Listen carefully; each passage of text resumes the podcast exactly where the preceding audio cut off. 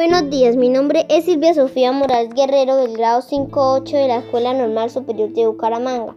En el día de hoy voy a leer el cuento del cochero pintor. Autor Hermanos Green del libro 365 cuentos.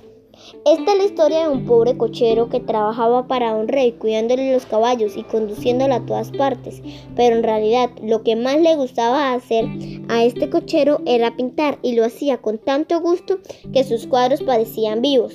Se encerraba todas las noches a pintar en su cuarto del establo y pasaba las horas más felices mientras creaba.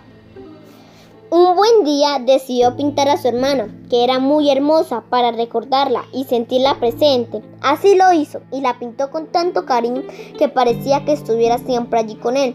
Lo hacía sentir tan bien aquel cuadro que hablaba con él como si fuera su propia hermana.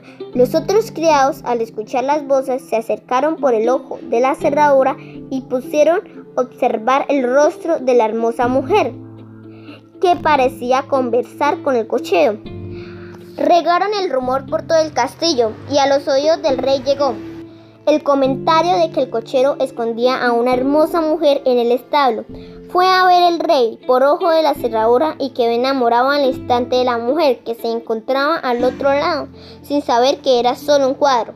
El rey le exigió al cochero que presentara a aquella joven para proponerle matrimonio. El cochero tuvo que invertirse una demora mientras pensaba en la solución, porque si no complacía al, rey ponía en peligro su trabajo. Al final no hubo ningún problema, porque el cochero mandó a llamar a su hermana, quien se convirtió en reina, y ascendió al cochero, su hermano, a un pintor real. Así pudo este dedicarse a hacer lo que más le gustaba en la vida, pintar. Muchas gracias por su atención.